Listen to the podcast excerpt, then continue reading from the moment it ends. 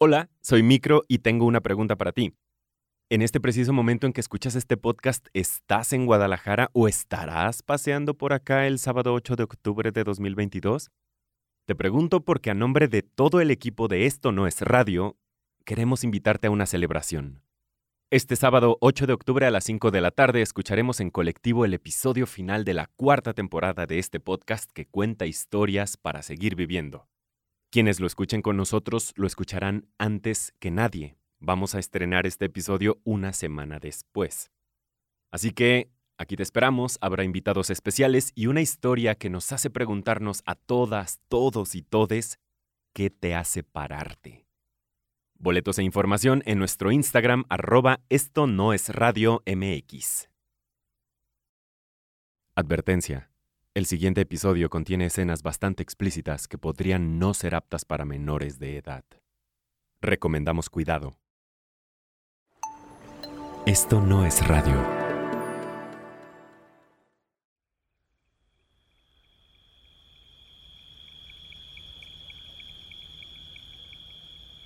La actividad de verano era irnos a la playa, pero siempre nos íbamos en bola. pues. En ese tiempo no estaban las casas que están ahora, no estaba el Oxxo que está ahora. Era más baldío casi todo y las casas estaban separadas y la entrada que era por el Hotel Baja en ese tiempo estaba abandonado, creo. Pero en ese tiempo lo que pasaba mucho ahí en el hotel es que sacaban las cosas, las saqueaban. Entonces nos decían que nos viniéramos temprano porque en la noche empieza a salir gente rara no mirábamos el sol, no mirábamos nada, nosotros nos seguíamos divirtiendo. Había un puente ahí, había una casita, un puente de vigilancia donde nosotros nos aventábamos clavados y así. Todo el tiempo estábamos haciendo lo mismo, jugando. Entonces no mirábamos cuando se nos hacía tarde, pues no sabíamos qué tanta era la distancia que íbamos a caminar y que se iba a oscurecer.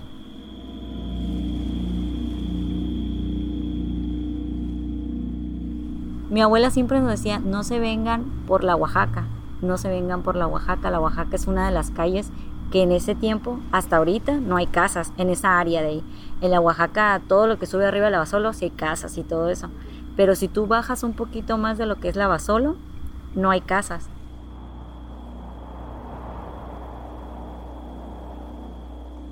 Y no me acuerdo quién se le ocurrió, dijo, ay, que, ¿quién se anima a irse? Ya se nos había oscurecido, ¿no? A ver, ¿quién se anima a irse por, por la Oaxaca. Entonces nos empezamos a echar carrilla, no, no, que yo sí, no, que yo sí. Y nos fuimos sobre la Oaxaca, y en la Oaxaca estaba oscuro. Entonces uno de ellos empieza a bromear cuando empieza a caminar, entre, eh, porque ahí es como arena, no hay tierra, es como, como arenilla lo que hay ahí. Entonces uno de ellos dice que no se podía mover. Y nosotros seguíamos jugando, pues nosotros ya seguíamos caminando. Ey, no me puedo mover no, me, puedo, mover. Y nosotros estamos riendo, pues. Y dijimos, ah, que nos quiere, nos quiere bromear, nos quiere asustar. Y me acuerdo que, que lo tratamos de mover y no se movía. Y empezó a llorar. Empezó a llorar de que no se podía mover. Entonces nosotros ya nos empezamos a asustar, que, ay, qué mentira, o sea, ¿cómo no te vas a poder mover? Que sentía, que sentía que le agarraban los tobillos de los pies y se, y se empezó a poner mal. Entonces, después, otra prima dijo lo mismo, que no se podía mover. Y yo ya me empecé a como que asustar, pero yo no sentía nada, pues yo, yo sentía que sí me podía mover, pues, o sea, yo seguía caminando sentía miedo, pero o sea, no me, no me detuve a, a, ver, este, ayudar o empujar. Yo miraba de lejos que estaban empujando ahí para que se moviera, ¿no? Y entonces empezaron muchos, muchos a quedar separados. Y yo, yo también como que sentí, no sé si fue el mismo miedo o que ellos me lo transmitieron, que yo también em, empecé a dejar de, de moverme.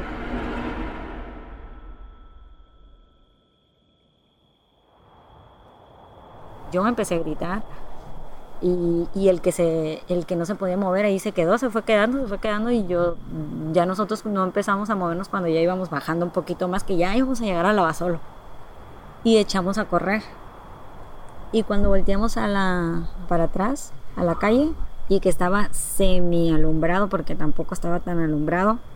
Me acuerdo que que vimos para atrás y empezaron a gritar que se miraba gente, que se miraba gente. Y vimos como que había muchas personas. Ya nos echamos a correr y gritamos y todo, hasta que llegamos a la Jalisco.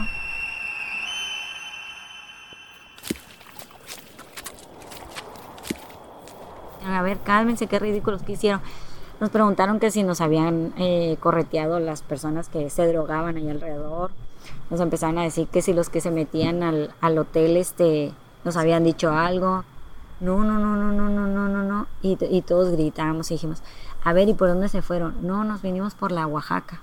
Pero ¿por qué se vienen por la Oaxaca? Ya saben que está oscuro, ya saben que hay mucha gente mañosa ahí.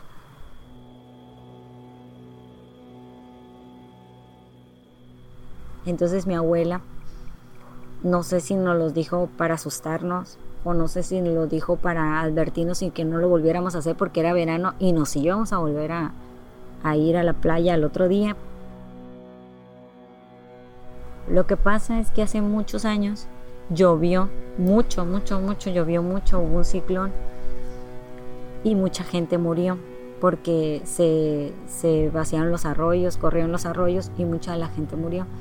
Y dicen que mucha de la gente que no se logró sacar quedó enterrada y muchas, familias muchas familias quedaron enterradas y ya no las sacaron más que les echaron tierra, ya les echaron tierra.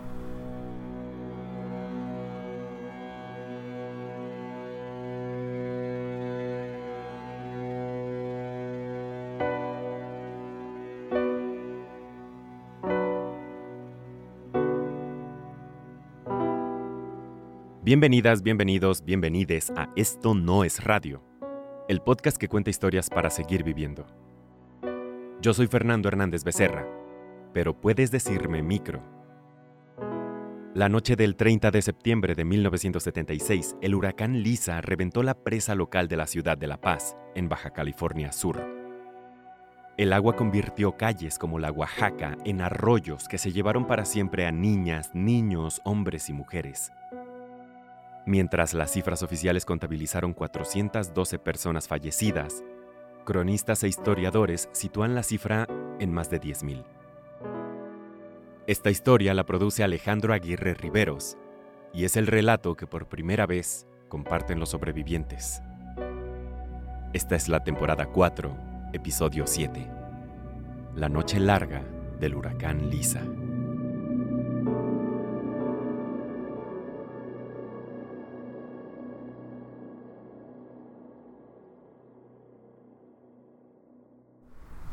Porque en ese tiempo, dice mi abuela, algo así platicó, que no fue tanto el arroyo ni lo que llovió, sino que dicen que los soldados rompieron el dique para que no se llenara la presa. Ella es Carla Canseco Collins, paseña y joven madre de familia. Que dijeron, o se salva el centro o se salva esa área donde estaba la gente más marginada pues en ese tiempo. Entonces dice que en ese tiempo tenían que limpiar rápido, entonces que le, nada más le echaron tierra, dice mi abuela que no fue sacada, que no la, que no la, no la removieron de ahí, que, o que quedó ahí, pues. Es muy común que todas las ciudades tengan sus fantasmas, sus leyendas urbanas. Generalmente son reflejos de acontecimientos que sucedieron, pero su interpretación queda abierta. Pero el relato de Carla es muy actual. Entonces yo sentí un miedo. Yo después dije, yo sí vi, yo sí vi, yo también vi gente. Yo también vi gente en la oscuridad parados. Era gente diferente, pues, o sea, señoras, señores. Lo que se miraba era, eran sombras. Y nosotros pensamos que fue eso.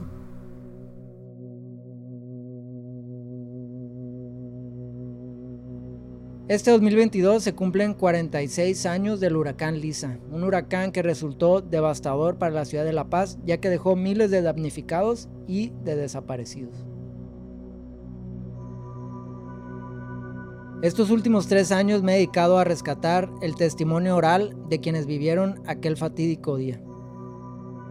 Estas personas estuvieron muy cerca de ser parte de las cifras, tanto de las oficiales como de las no oficiales. Personas como María Teresa. Ella es originaria de las rancherías aledañas a la ciudad de La Paz. Ella es cocinera jubilada. Se llama Agua del Medio. ¿Agua del Medio? ¿Para dónde Pertenece a San Antonio. Sí, cerca de San Antonio. Tierra de rancho también. Vinimos con la idea de que nuestros niños estudiaran, que no se quedaran como nosotros, que no más primaria y hasta ahí. Esa fue la idea de, de que estudiaran.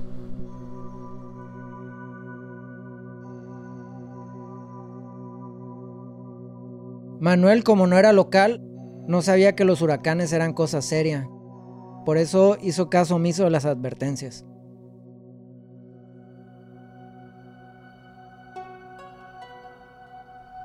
Yo había llegado aquí a Baja California Sur el, 10 o 15 de junio del 76. Me había dicho un tío que había trabajo, que si quería venir a, trabajar. Yo le dije que sí, me vine a trabajar. Tenía una, una casita él de, de madera, de triplay, pero muy bien hecha, con, con, sus esquinas de barrote de 4x4, con cemento abajo y todo, todo muy bien hecho. Y estaba juntando material, tenía como unos mil blocks y como unas 10 toneladas de varillas. Tenía todo ya para iniciar su casa. Y en eso pues que ahí venía el ciclón y que ahí venía el ciclón. Se llamaba Lisa. Ya estaba fuerte la lluvia. Entonces eh, un señor nos dijo, sálganse porque, porque todo esto es arroyo, es arroyo y no sabemos lo que vaya a pasar. Pero él también se salió y se fue. Nosotros no, porque pues, ignorábamos la magnitud de lo que podía ocasionar. Entonces, ya cuando, cuando por ellos yo siento que fue entre las 7, las 6 y las 8, por ahí así.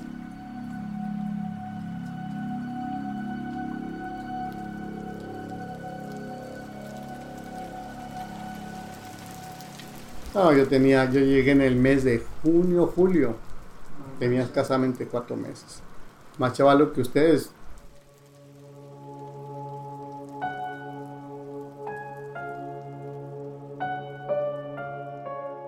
El doctor Estrada Bonilla en ese entonces era estudiante de medicina y había llegado a la ciudad de La Paz desde la Ciudad de México para hacer sus prácticas en el Hospital Salvatierra.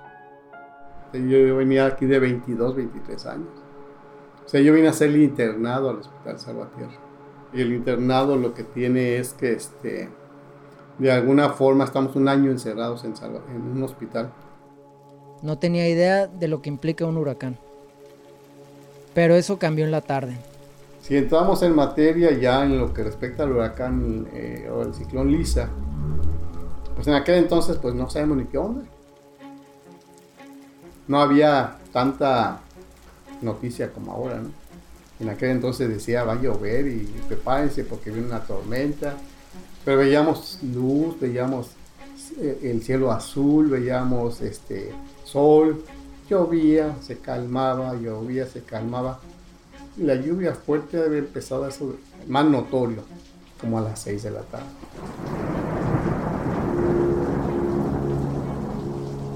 Pues básicamente el Hospital Salvatierra en el sitio donde está ubicado actualmente todavía era una zona de arroyo, se inundaba. Se preparó con, con portales de arena para tratar de mitigar que el agua no botara las portones y el agua se metiera, porque era una zona de arroyo. Insisto, no había mucha noticia de la magnitud del evento. Pues prepararnos con lo que respecta a, una, pues a tener a la mano lo, necesario que suponíamos que requeríamos. No hubo una cosa más este, especial, más sofisticada. Cuando menos que yo me diera cuenta.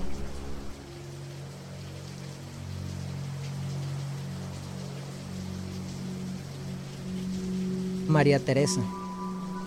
Yo estaba en casa, en el hogar, tenía mi esposo, él trabajaba. Estábamos mi esposo y mis tres niños y un hermano. Dos hermanos míos y su esposa estábamos ahí. Era una casa de material segura, de que pues la gente que tenía casita de cartón se salió. Nosotros no, porque era una casa grande de material que era imposible que se la tumbara, pues el, el aire, eso, ¿no?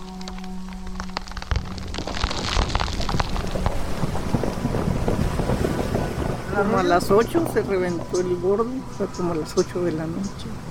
Nos subimos arriba de la casa de... porque comenzó a entrar el agua por las ventanas y nos subimos con una escalera arriba. Pero en eso se cayó, pues cuando vino toda el agua junta se arrasó con todo.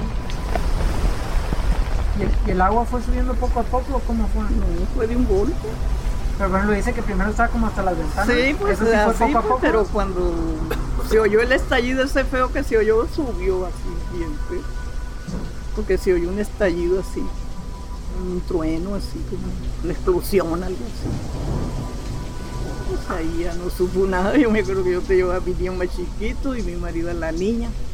Y mi hermano a mi hijo que quedó. y él se agarró de un alambre, de un, de un cerco de alambre y no se ahogaron ellos. Les quitó toda la ropa el, arroyo, pero mi hermano salvó a mi hijo, tenía ocho años.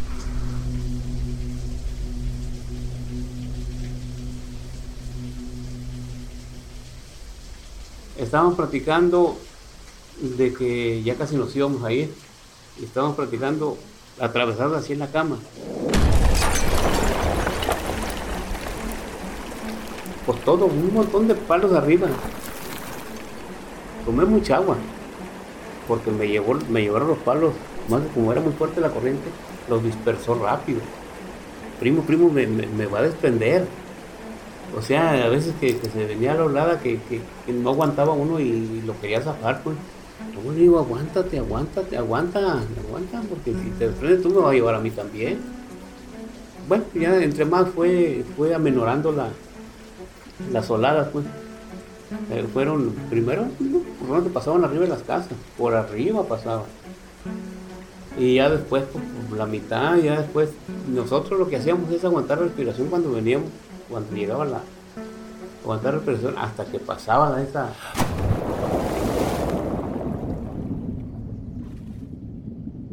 esa bola.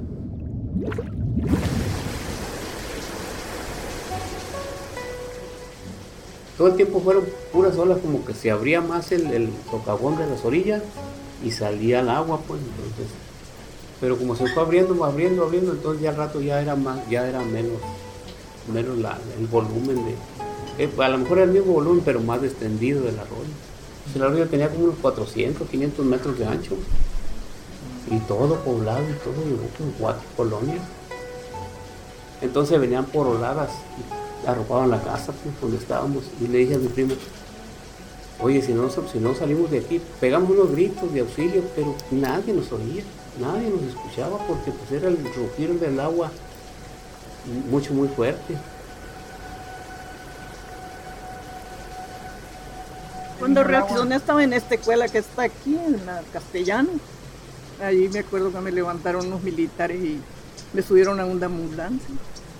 Y pues sí, sí, desde te imaginas desde allá por el arroyo hasta por acá, como 20 cuadras. Yo me acuerdo que la pura cara me, me salvé que no me golpeé. Todo, todo, todo, pero no se me salió la ropa.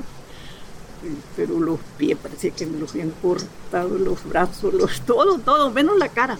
En la cara no me pasó nada.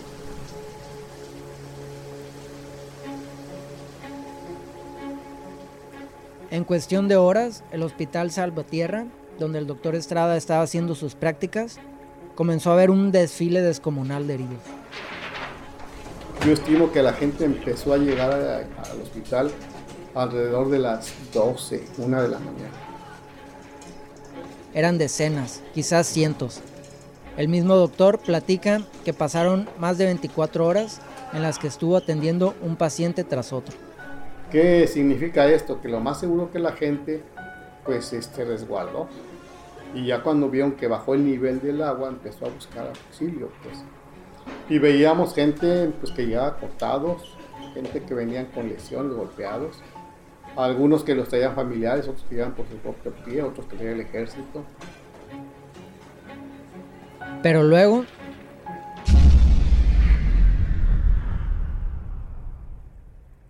se fue la luz. Tuvimos que trabajar con quinqués, con este, pues, eh, eh, luz con, con petróleo, con este mismo alcohol. No había agua.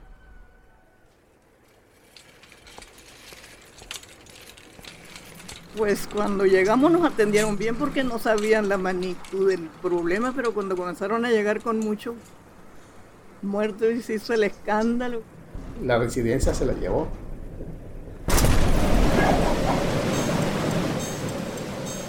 El huracán con la velocidad del viento se llevó la lámina. Entonces se estaba inundando el hospital por la parte de, lo que sea la residencia y por lo que sería la zona de los de, de- del nivel que tenía o de la zona de arroyo. Pues. En aquel entonces el hospital Sabatier tenía dos áreas, una que se llamaba planta baja y era la que se inundaba, se alcanzaba a meter el agua, y planta alta. Y en algún momento tuvieron que sacar gente de planta baja para subirla a la planta alta, pues, porque el agua se estaba perdiendo. Pero un momento en que empezamos a, sin energía eléctrica y empezabas a, a tener la afluencia de gente cortada, golpeada, psicosis, o sea, muy nerviosa, gente muy nerviosa. Empezaba a recibir cadáveres también. El hospital Sabatier recibió una cantidad importante de cadáveres. Teníamos un área que se llamaba de anfiteatro y un área de, de una especie de auditorio, de enseñanza, y empezaron a meterse cadáveres ahí. Llegó un momento que ya no cabían, o sea, se empezaron a estirar uno sobre otro. Llegó un momento que se nos acabó el material. O sea, si había gente cortada, estructurarlos, energía eléctrica, y todo lo que conllevaba. Y hubo necesidad en algún momento de utilizar hasta hilo para coser.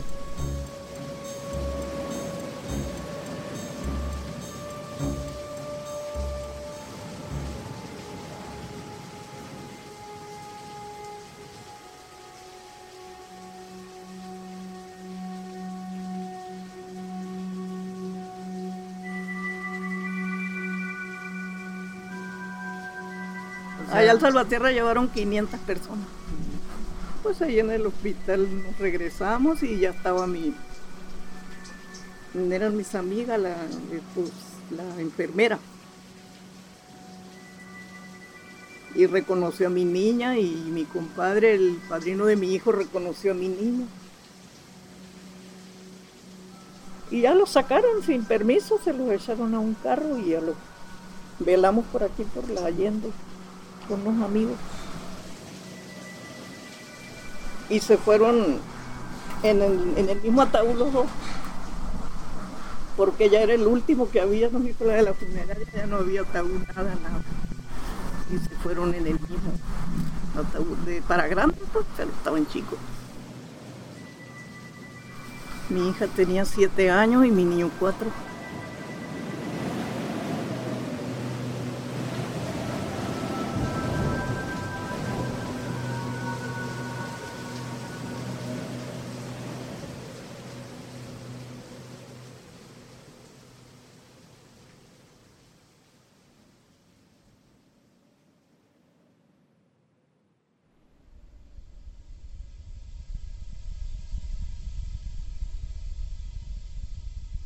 La luz y la energía eléctrica no tuvimos, tuvimos cerca de una semana sin energía eléctrica. Entonces teníamos que buscar cómo tener suministros. Nosotros como internos, pues tuvimos unos días que tampoco teníamos cómo dormir o dónde dormir o dónde bañarnos. Enfrente del hospital Sabatierra había un hotel y se rentaron dos habitaciones para que ahí nosotros nos bañáramos o fuéramos a dormir un rato, pues. Yo siento de que fueron alrededor de unos 10, 15 días difíciles, ¿sí? Falta de agua, falta de energía eléctrica, falta de insumos, porque el Estado tampoco estaba preparado para una eventualidad de esa magnitud. O sea, lo que había se acabó. Veíamos gente que ven, llegaba con heridas profundas, gente que venía pues con aparentemente una, una herida leve, pero pues que estuvo arrastrado por la arena, en el agua sucia, en fin, con riesgo potencial de infecciones, a pesar de que fue una herida pequeña. Y sí nos tocó ver casos severos, sea, gente que tuvieron que amputarle alguna extremidad, o gente que murió porque agarró un tétanos, o una infección severa, una gangrena, pues. Tristemente vimos casos anecdóticos ahora, pero en aquel momento que impactaban demasiado.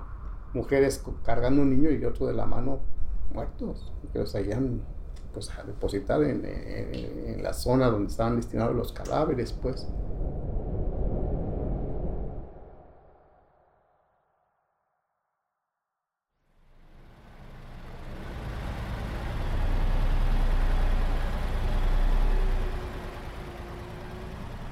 pues allá en el hospital me junté yo con un primo y ya nos vinimos a ese parque que está ahí. Y entonces ya pasaron en un carro los señores, que, era el patrón de mi marido. Y ya nos vieron a nosotros pues, y ya nos subimos al carro. Y me gritaban, aquí va Fabiancito, porque como su papá llama Fabián también, y a todos le decían Fabiancito. Y no, pues no reaccionaba yo como, pues pensaba yo que también se había ahogado. Se agarró el, pues dice mi hermano que lo del agua fue una pasadita, así, me da cuenta que un rayo, una pasada así, rápido. El que logró agarrarse de algo, pues ahí quedó.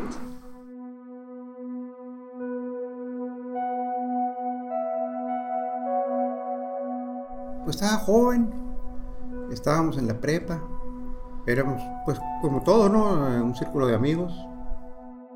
Él es Hermes de Anda Rubio, Actualmente se dedica a la venta de tractores, pero en aquel entonces era un adolescente local, un paseño que estudiaba la preparatoria. Pues en ese tiempo no existía el satélite, ¿no? Para las informaciones, pero estaba la, la HZ, ¿no? No había ni FM. Nosotros la música la oíamos en la KCBQ de San Diego en las noches por medio de la, de la, radio es como nos manteníamos alertas del rumbo, del recorrido de los huracanes. Y en el caso del ciclón Lisa, pues yo en lo personal no, nunca tuve miedo ¿no? de vivir un accidente o una cosa así, porque pues nos, nos resguardábamos y nada de andar en la calle.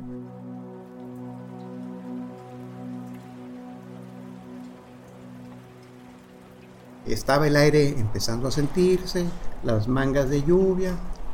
Mi hermano cuando me despertó me dijo, me dijo eh, oye, hay muchos muertos del huracán. No, yo no, no nunca me imaginé que, que, hubiese pasado eso. ¿no?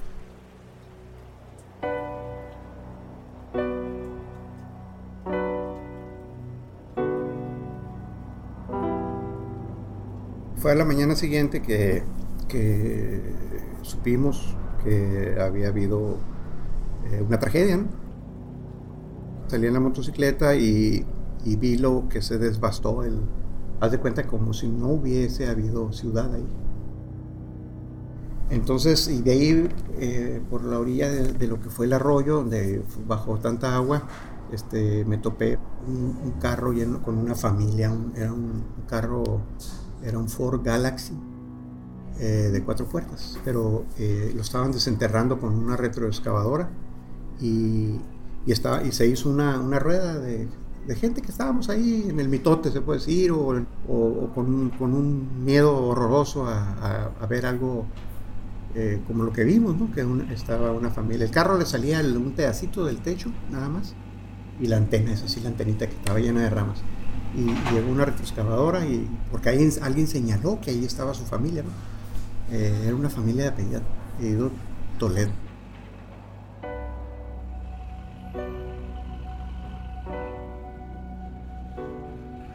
Entonces, el punto es que le escarbaron alrededor y luego con, con soplete de, lumbre le, cortaron el techo al, carro y ya sacaron como unos cinco o seis una familia completa, con sus rostros eh, desfigurados, ¿no? de la, expresión, ¿no? ¿no? No lastimados ni golpeados por las ramas y eso.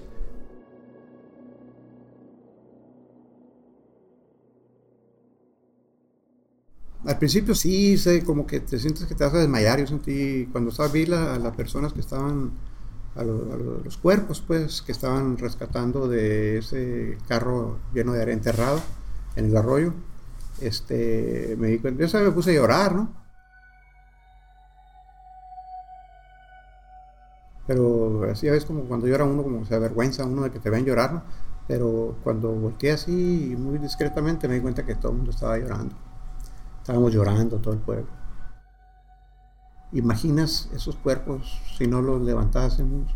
El olor, el olor, el olor. Ahí, ahí eh, me familiaricé con el, con el olor a, a un cuerpo humano en descomposición.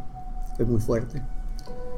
Entonces teníamos que evitar el, que, el vivir todavía ese dolor más grande que el verlos frescos, recién muertos, a verlos todavía este, ya engusanados. Eh, es sorprendente después de una tragedia como el instinto humano y de solidaridad, de lealtad, de, hermandad, que te hermana el dolor y no hay otra cosa que hacer más que ayudar. Rápido eh, encontramos quien nos propusiera trabajar a, juntar cuerpos. Y, sí, nos, eh, los mismos del barrio, ¿no? El Carlos, el Rubén, el Chilango y nosotros ahí, este, una ferretería que se llamaba Casacota puso las camionetas de, doble rodado, plataformas, de una ferretería, ¿no? Y, y a juntar, a juntar gente.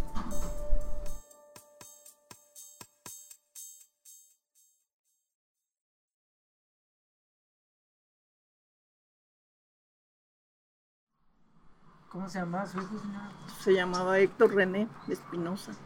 ¿Y, cuántos años tenía? Cuatro. ¿Cuatro? Estaba bien chiquito. Sí, pues estaba en el kinder. Y mi niña tenía siete.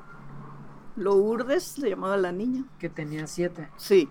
Y mi hijo se llamaba Héctor René. Que tenía cuatro. Sí. Y mi hijo que quedó se llamaba Fabián. Fabián. Cuando nosotros fuimos, llegó la judicial y no nos dejaba que los enterraran. ¿Por qué? Que porque no llevábamos papeles. Y se vinieron los señores, mi hermano y otro, no, porque dijeron, ¿cómo vamos a andar con.? No había luz en primer lugar. Entiérranos porque no hay papeles, porque no hay luz, no hay nada. Que no sean ignorantes, que le los policías, pues que porque no había papeles, no había. Nomás llevamos el papel de la funeraria. Pues a 500 personas enterraron así particular. Y los demás fueron en... Son cinco fosas de México que están ahí. Pero a nosotros sí nos pedían papel.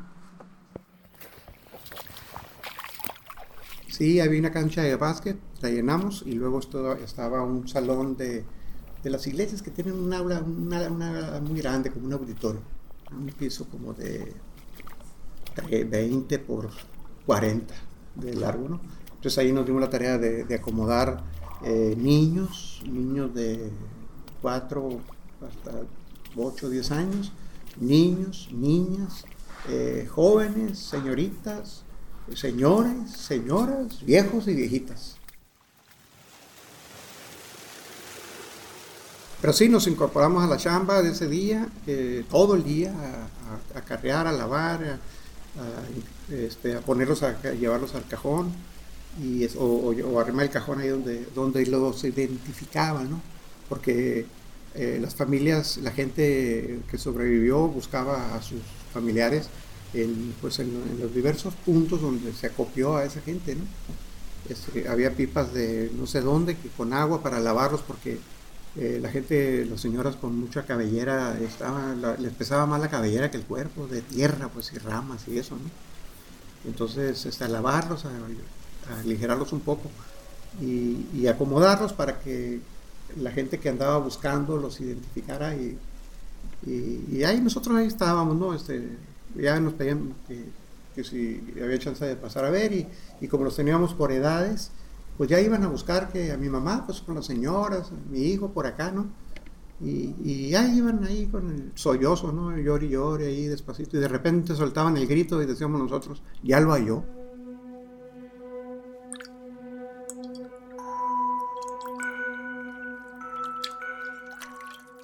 De hecho, los que, las que me, nos llamó mucho la atención, a mí en lo personal, en ese tiempo fueron las religiosas, que los bebitos, los niños los agarraban con una ternura, los abrazaban así, los lavaban y los ponían, así los trataban, me das de cuenta como si fueran sus hijos.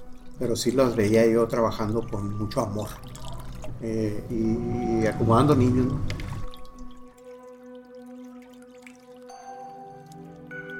Y en la esquina, de, otro, por otro lado de la cancha, estaban los carpinteros ahí haciendo ataúdes, haciendo cajones, cajones, cajones. Y el que identificaban, eh, acá, hey, acá otro, y ahí va, llévale un cajón, y yo, yo lo llevo. Y las tablas y clavos para ponerle, y vámonos. Entonces ya salían los camiones cargados de cajones. Y nos tocó así estar trabajando bastantes horas en, ese lugar. Cuando nos dimos cuenta que no iba a haber madera para todos, eh, hacer tantos ataúdes, este, y también por el olor, ya eh, hablando del, del, día siguiente, eh, ya se decidió, la gente que identificó su cuerpo de su familiar, se los llevaron y, hicieron velorio en su casa, les dieron la sepultura en su casa. Mucha gente que no fue identificada, que nadie reclamó, entonces se procedió en la tarde, tarde, noche a, llevarlos a la, fosa común.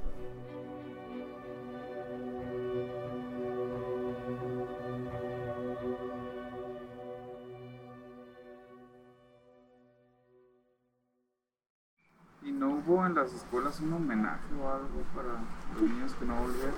No, yo creo que no, porque a mí me llamaron del kinder para darme las cosas de mi hijo y no dijeron nada. ¿Cuándo le hablaron? Como al mes, como a los dos meses. ¿Y qué cosas eran los papeles o qué? Sí, pues ya ve que les hacen su dibujo, que le piden a uno muchas cosas, pues me regresaron lo que me habían pedido de colores y todo lo que piden. ¿Qué le dijo la maestra?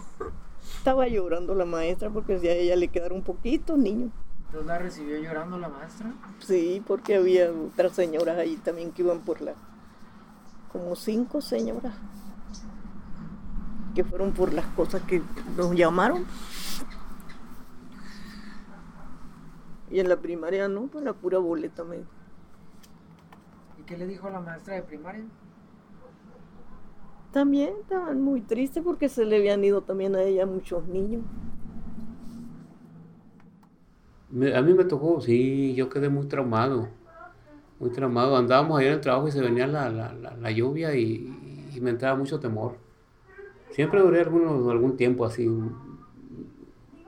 por la impresión, la impresión de, de después de que salimos de ahí, de, de esa, este, y pensar que nosotros pudiéramos estar entre todos los cuerpos que estaban ahí. Por, pues yo soy, no soy católico, pero soy muy creyente.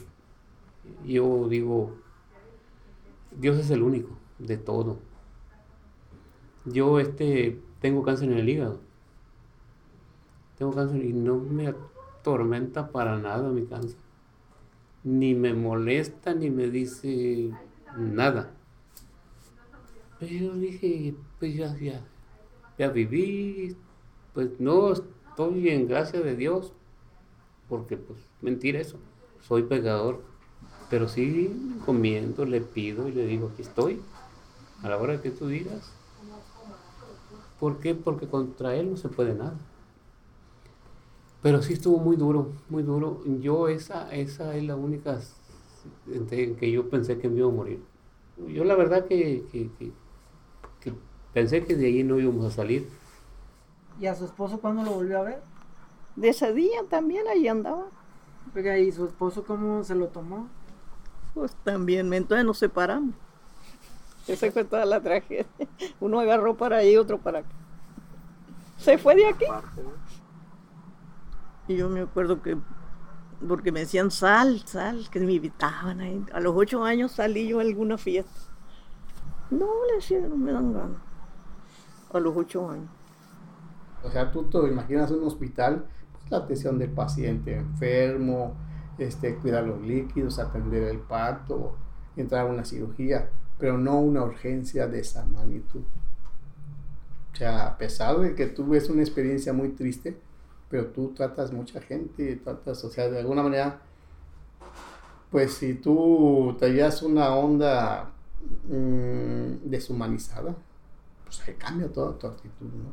Viendo las tristezas de la gente, viendo su desesperación, sus frustraciones, la carencia de recursos, gente que perdió todo, gente que no se quedó sin nada. Tuvieron que vivir con otras personas, perdieron su trabajo, sus propias propiedades que tenían. Sea, insisto, Se habla que una cuarta parte de la población de, de- de La Paz se quedó sin hogar. La gente supo que el origen de la tragedia no había sido el huracán, había sido la lluvia. El huracán, eh, tal vez el- lo que se escucha después de un crujiente huracán, ¿no? uno o dos muertos, un, desdichado que lo topó un alambre, una lámina, pero de ahí no pasa, y aquí no fue eso, aquí fue el, tronido de un represo.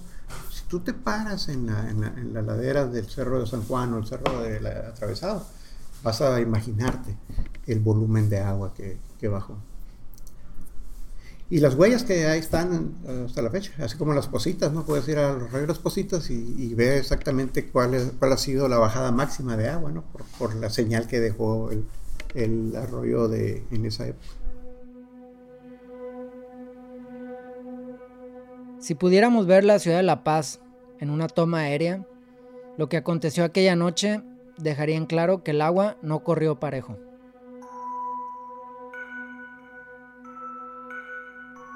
Hay una parte de la ciudad que permaneció intacta junto al cauce del arroyo.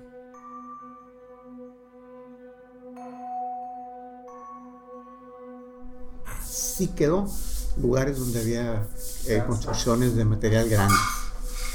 Y no quedó ni señas ni rastros. Hubo gente que, que salió, que platicaban, pues que, que ellos corrieron hacia, hacia, cuando empezaba a sentir agua, bajar agua, este, corrieron hacia el, rumbo adecuado, porque otra gente corrió hacia, hacia, hacia el lugar del peligro. Pues en la noche, ¿quién te dice de dónde viene y cuáles son los límites, no? ¿A qué límite? ¿De qué? ¿De dónde a dónde está la bajada de, agua- no? Entonces hay gente que corrió y, se puso a salvo porque corrió para el, lugar adecuado. Pero dicen que hubo gente que corrió al revés, pues.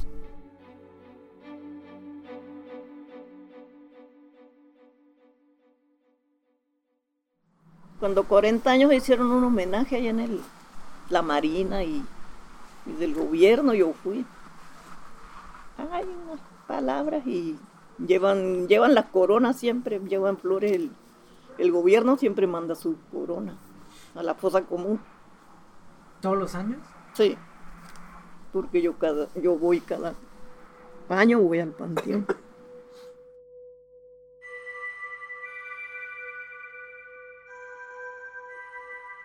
Y me toca, porque están cerca, pues mi hijo tan cerca de la fosa y me toca ver que si llevan corona del gobierno. Pero usted procura ir todavía cada 30. Yo sí voy. Cuando, su- cuando su cumpleaños o el día del niño también voy. ¿Y su hijo lo, la acompaña? A veces sí, vamos juntos. Cuando pintamos, tienen una capillita, cuando pintamos la capilla va él a pintar.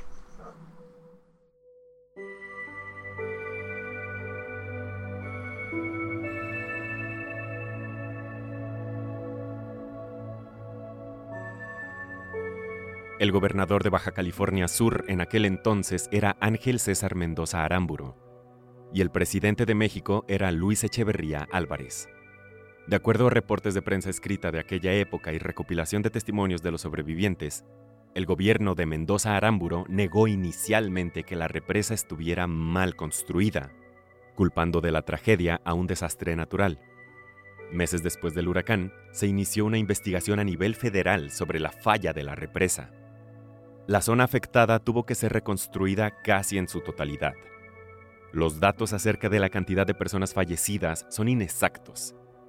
Hasta la fecha, hay mucha información imprecisa sobre el origen de la tragedia y el número de fallecidos.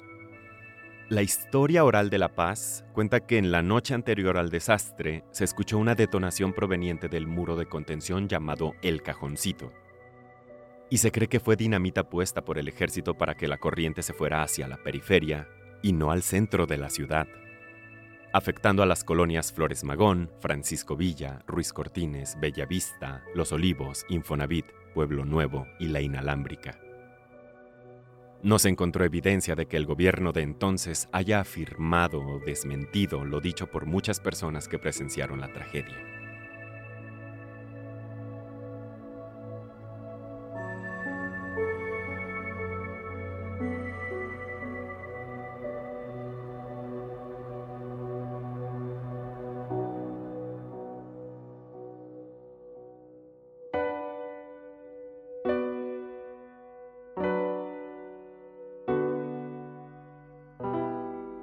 La Noche Larga del Ciclón Lisa fue producido, reporteado y escrito por Alejandro Aguirre Riveros, con una beca para guion audiovisual del Instituto Mexicano de la Cinematografía. Alejandro se encuentra estudiando la maestría en investigación histórica y literaria. Este guion fue editado y adaptado a documental sonoro por mí, Fernando Hernández Becerra, pero puedes decirme micro. El diseño sonoro y musicalización es de Luis Raúl López. La dirección de sonido es de un servidor. Natalia Luján es nuestra productora y editora de comunidades. Sandra Fernández es la asistente de producción y fact-checker. Esta temporada contamos con ilustraciones de Citlali Rayas. Los créditos y las redes sociales de todo el equipo las puedes encontrar en www.estonoesradio.mx. Esto no fue radio. Fue gente ayudándose. Ante todo.